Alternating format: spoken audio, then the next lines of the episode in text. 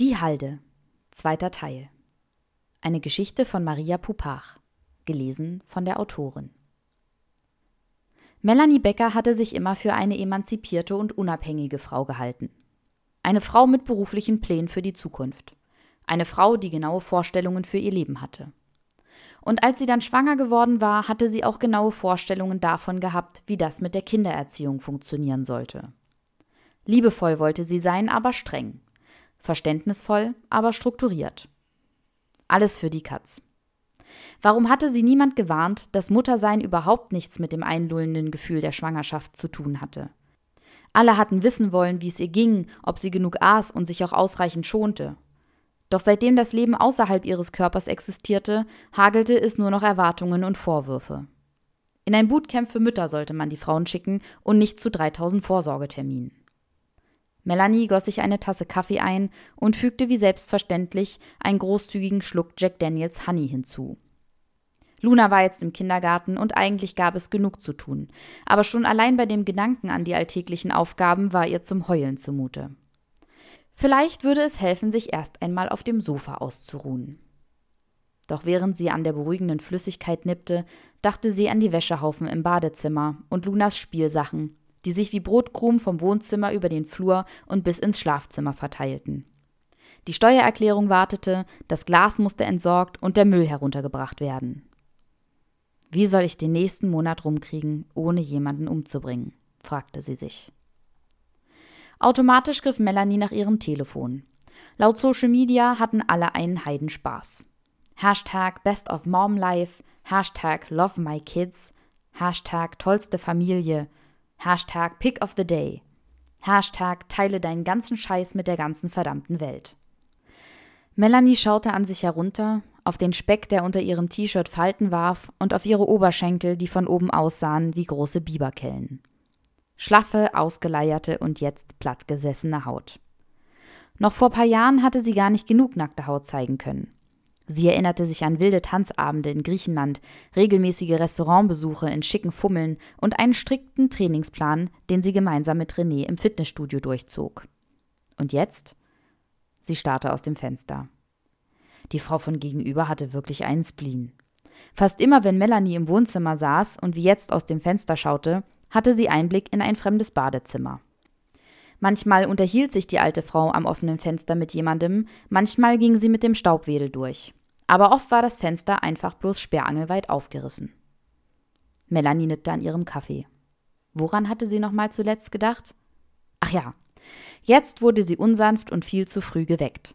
Morgenroutine, aber keine glamouröse wie auf Instagram, sondern Gerangel mit einem sturen Kind, dann Fangespielen fürs Zähneputzen und wieder Gerangel beim Schuhe anziehen.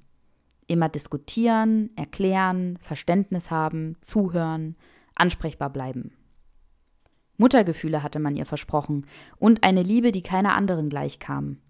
Aber statt nach der Geburt von Glück und Oxytocin überschüttet zu werden, hatte Melanie sich vor allem erschöpft und entzaubert gefühlt. Ewigkeiten hatte sie sich auf eine schmerzlose Geburt vorbereitet, Kurse besucht und die richtigen Atemtechniken gelernt. Als die Fruchtblase gerissen war, hatte sie siegessicher ihren Mann beruhigt und sich mit einem Buch auf die Couch gelegt. Doch dann nichts. Stundenlang nichts. Nur warten und langsam immer ängstlicher werden. Im Krankenhaus hatte man da nicht lange gefackelt und die Geburt kurzerhand eingeleitet. Von 0 auf 100. Wehen, die ihr das Gefühl gaben, ihr Rücken würde brechen. Nach acht Stunden war ihr Muttermund immer noch so verschlossen wie ein Schließmuskel gewesen, der einen Furz zu unterdrücken versuchte. Entspannen Sie sich noch mal kurz in der Badewanne, Frau Becker. Haha. Und dann Selbstvorwürfe. Sie hatte es schon immer geahnt. Sie war eine schlechte Gebärerin, machte alles zu kompliziert, wusste letztendlich doch nicht, wie man ein Kind zur Welt brachte. Nach zehn Stunden dann Wehensturm. Keine Pause mehr. Nur noch Schmerzen und der Wunsch, dass alles möge endlich aufhören. Ihr über alles bemühter René hatte ihre Hand gehalten, sie angeleitet und Informationen aus dem Geburtsvorbereitungskurs zitiert. Und sie hatte sich noch mehr unter Druck gesetzt gefühlt. Und sie hatte ihn dafür gehasst, dass er entspannt dort sitzen konnte, während sie das alles alleine durchmachen musste. Als die Presswehen losgingen, wollte sie noch einmal ihr Bestes geben, aber auch im Endspurt hatte sie versagt. So wird sie das Kind nie durchkriegen, hatte sie das Personal beim Schichtwechsel tuscheln hören. Wenn die so weiterpresst, stehen wir noch morgen hier. Konnte ihr Baby nicht einfach rausgezogen werden? Konnte nicht jemand entscheiden, dass es aus ihr rausgeschnitten werden musste? Nein, niemand hatte ihr die Geburt abnehmen können. Nach 52 Stunden war es letztendlich vorbei. Das Ergebnis ein Baby und ein Dammriss dritten Grades. Sie nahm einen weiteren Schluck ihres gepimpten Kaffees. Morgens, wenn das Kind um fünf schon der Meinung war, den Tag beginnen zu müssen, dachte sie an diesen Moment. Sie dachte an ihr Sofa und an diesen Kaffee. Die Geschirrspülmaschine piepte, aber Melanie blieb sitzen. Räum dich doch selber aus, murmelte sie. Sie nahm wieder ihr Handy zur Hand. Es war erst halb neun und diese Erkenntnis ließ ihre Laune auf Tiefgaragenniveau absinken. Der ganze verdammte Tag war noch übrig. Melanie und ihr Mann waren vor einem Jahr ins Dorf gezogen, um näher bei Renés Eltern zu sein. Eine schöne Idee wäre die Lebenssituation ihrer Schwiegereltern nicht so schrecklich anstrengend. Matthias und Gisela waren seit Jahren geschieden, lebten aber im selben Haus in jeweils einer Doppelhaushälfte. Wand an Wand, Garten an Garten. Und ja, das war genauso melodramatisch, wie es sich anhörte. Als Melanie die Umzugskartons gepackt hatte, war sie voller romantischer Vorstellungen gewesen. Sonnenaufgang über dem Maisfeld, Wiese satt, frische Luft und wenig Verkehr. Weniger Menschen, weniger Stress. Sie würde bei offenem Fenster schlafen können und Luna würde behütet aufwachsen. Alles für die Katz. Jetzt hockte sie hier in der Einöde. Nachts kam ständig jemand mit dem Auto nach Hause. Um vier Uhr morgens keiften sich die Katzen an, dass einem Angst und Bange wurde, und die Pflegedienste heizten dermaßen durch die Straßen, dass es an ein Wunder grenzte, da sie nicht schon längst überfahren worden war. Raff dich auf, Melanie, versuchte sie sich zu motivieren. Ohne Erfolg. Vielleicht würde sie irgendwann mit dieser Couch verschmelzen und der Stoff sich wie eine zweite Haut über die ihre legen. Ein Körper bleibt in Ruhe oder in gleichförmiger, geradliniger Bewegung, solange die Summe der auf ihn wirkenden Kräfte gleich Null ist. Instinktiv griff sie nach ihrem Bauch. Nach der Geburt hatte sie sich wochenlang nicht normal bewegen können. Jetzt war Luna zwei Jahre alt und Melanies Bauchmuskulatur hatte sich immer noch nicht richtig geschlossen. Wenn sie ein enges T-Shirt anzog, sah sie aus, als wäre sie im fünften Monat schwanger. Sie atmete einmal tief durch, setzte sich Kopfhörer auf und räumte endlich die Spülmaschine aus. Danach stopfte sie Buntwäsche in die Trommel, nahm die trockene Wäsche von der Leine und räumte die Spielsachen an ihren Platz. Auf TikTok hatte Melanie Videos gesehen, in denen Mütter in Zeitraffer zeigten, was sie den Tag über für die Familie erledigten. Und sie hatte sich gefragt, warum diese Frauen das voller Stolz zeigten. Warum befreiten sie sich nicht aus den Zwängen des Patriarchats? Heuchlerin, sagte sie zu sich selbst und trank ihren Kaffee bis zum letzten Tropfen aus.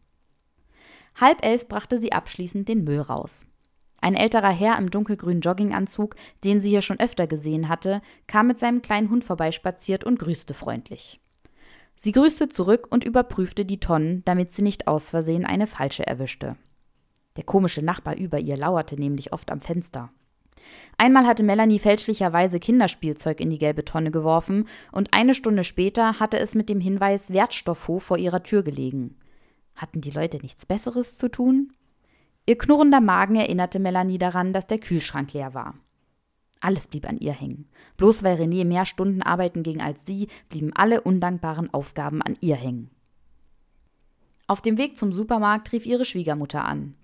Kurz überlegte sie, ob sie es ignorieren sollte, gab sich aber doch einen Ruck. Hallo Gisela, flötete Melanie. Ich bin gerade auf dem Weg zum Einkaufen. Nee, tut mir leid. Heute habe ich schon einen vollen Tag. Hm, ja. Weiß ich nicht. Da musst du René fragen. Ja. Ja, genau, wir sehen uns dann wie immer morgen. Okay, tschüss. Erleichtert legte sie auf. Gisela arbeitete Montag und Mittwoch an der Rezeption im Krankenhaus und bildete sich deswegen ein, Selbstärztin zu sein. Gisela machte sich ständig Sorgen um ihren Sohn und jetzt natürlich auch um Luna. Jede Kleinstveränderung der Haut konnte sich als Allergie oder Autoimmunkrankheit entpuppen, jedes Zwicken im Bauch als Darmkrebs. Wenn es nach ihr ginge, müsste Melanie jede Woche mit Luna zum Arzt rennen, um irgendwas abchecken zu lassen. Auch schien sich Gisela in sämtliche Entwicklungsphasen eingelesen zu haben, denn sie äußerte regelmäßig Bedenken, dass Luna entweder zu weit fortgeschritten oder zu unterentwickelt für ihr Alter war. Leider hatte Renés Mutter sehr viel Zeit und anscheinend glaubte sie, dass Melanie diese gern gemeinsam mit ihr verbringen wollte. Am Anfang hatte sich Melanie noch dazu überreden lassen, ja war sogar sehr erfreut gewesen über das Interesse und erleichtert, dass sie jemanden kannte im Dorf. Aber dann hatte Gisela sie ständig ausgefragt und sie mit viel zu persönlichen Informationen über ihren Ex-Mann überschwemmt. Melanie löste einen Einkaufswagen aus der Schlange und schob ihn in Richtung Eingang. Vor dem Supermarkt hingen schon wieder dieselben Gestalten ab. Die Ecke neben der Packstation roch entweder nach Erbrochenem oder nach Pisse. Einmal glaubte Melanie, dass eine der armseligen Gestalten sein Kind mit dabei hatte, aber in dem Kinderwagen hatten nur Flaschen und Decken gelegen. Unentschlossen lief sie durch den Supermarkt und packte wahllos Lebensmittel in den Wagen. Jede Woche nahm sie sich aufs Neue vor, besser zu planen, und jedes Mal verschob sie den Gedanken auf die nächste Woche. Als sie an der Kasse ankam, hielt eine junge Kassiererin gerade einen Plausch mit einer älteren Dame. Melanie konnte nicht verstehen, was gesprochen wurde, aber es sah nach einer netten Unterhaltung aus. Als die alte Frau fertig gezahlt hatte und außer Sichtweite war, zog die Kassiererin irritiert die Augenbrauen hoch. Sag mal, sehe ich so aus, als würde mich das alles interessieren? Melanie blickte sich um, unsicher, ob mit ihr geredet wurde, aber schräg hinter ihr räumte eine Mitarbeiterin mit kurzen roten Haaren Gummibärchen ins Regal. Die müssen doch echt glauben, dass ich mir das alles anhören will, regte sich die Kassiererin weiter auf. Na, wem sollen sie es denn sonst erzählen? erwiderte die Rothaarige. Ist mir doch egal, auf jeden Fall nicht mir. Die Rothaarige lachte bloß. Als wäre ihr jetzt erst aufgefallen, dass jemand wartete, zog die Kassiererin gelangweilt die Ware über den Scanner. Die hat mir nicht mal in die Augen geschaut, dachte Melanie. Macht 1549. Mit Karte bitte. Sammeln wir Treuepunkte? Melanie blinzelte schneller. Ob du Treuepunkte sammelst, weiß ich nicht, aber ich sammle keine, wollte sie sagen. Stattdessen antwortete sie Nein. Sie dürfen, sagte die Kassiererin, zwinkerte aber nebenbei ihrer rothaarigen Kollegin zu. Melanie holte ihr Handy aus der Hosentasche und hielt es an das Gerät. Nichts passierte. Nervös versuchte sie es noch einmal, aber auch diesmal wollte sich die App nicht öffnen. Die Schlange hinter ihr wurde länger. Wo kamen denn plötzlich die ganzen Leute her? Vielleicht doch lieber mit EC? fragte die Kassiererin und klackerte ungeduldig mit langen grünen Fingernägeln. Oder war es doch eher Türkis? Warum ließ man sich solche Nägel machen, wenn man damit jeden Tag an der Kasse arbeiten musste? War das nicht unfassbar unpraktisch? Die habe ich nicht mit, sagte Melanie. Sie fühlte ihren Puls vom Scheitel bis zur Sohle. Moment. Sie hielt das Telefon ein drittes Mal dran und diesmal klappte es. Schnell packte sie die restlichen Lebensmittel in die Tüte und verließ den Supermarkt. Zu Hause angekommen, verstaute sie die Einkäufe und riss eine Packung Gummibärchen auf. Eigentlich war Zeit fürs Mittagessen und eigentlich waren die Süßigkeiten für Luna, aber auf Kochen hatte Melanie jetzt keinen Bock. So wird das nie was mit dem Abnehmen, sagte eine Stimme in ihrem Kopf. Halt's Maul, antwortete sie ihr. Die Klingel beendete den inneren Dialog. Melanie lief in den Flur und drückte auf den Türöffner. Vor ihrer Wohnungstür, hörte sie einen Mann rufen. Vorsichtig öffnete sie die Tür einen Spalt breit. Es war ihr Nachbar, der, der es mit dem Müll etwas zu genau nahm. Ähm, hallo. Habe ich was Falsches weggeworfen? fragte sie, nachdem sie die Tür komplett geöffnet hatte. Hä? Na, also, ich meine den Müll. Was interessiert mich Ihr Müll? Keine Ahnung, ich dachte ja bloß. Ihr Nachbar wirkte unruhig. Seit einem Jahr nun wohnte Melanie in der Wohnung und trotzdem hatte sie keinen blassen Schimmer, wie er hieß. Sie schämte sich ein bisschen, aber nicht genug, um ihn hereinzubitten. Du arbeitest doch beim Amt, platzte er raus. Okay, anscheinend sind wir jetzt beim Du, dachte sie. Die einzige, die ab und zu klingelte, war die Frau von gegenüber. Mitte 50, alleinstehend, zwei kleine Hunde und Wellensittiche, die man bis in den Hausflur hören konnte. Immer wenn sie klingelte, wusste Melanie, dass sie mit der Hausordnung an der Reihe war und diese mal wieder vergessen hatte. Aber nun hatte ihr Nachbar zum ersten Mal geklingelt und es ging um ihren Job. Ich hätte da ein paar Fragen, sagte er. Worum geht es denn?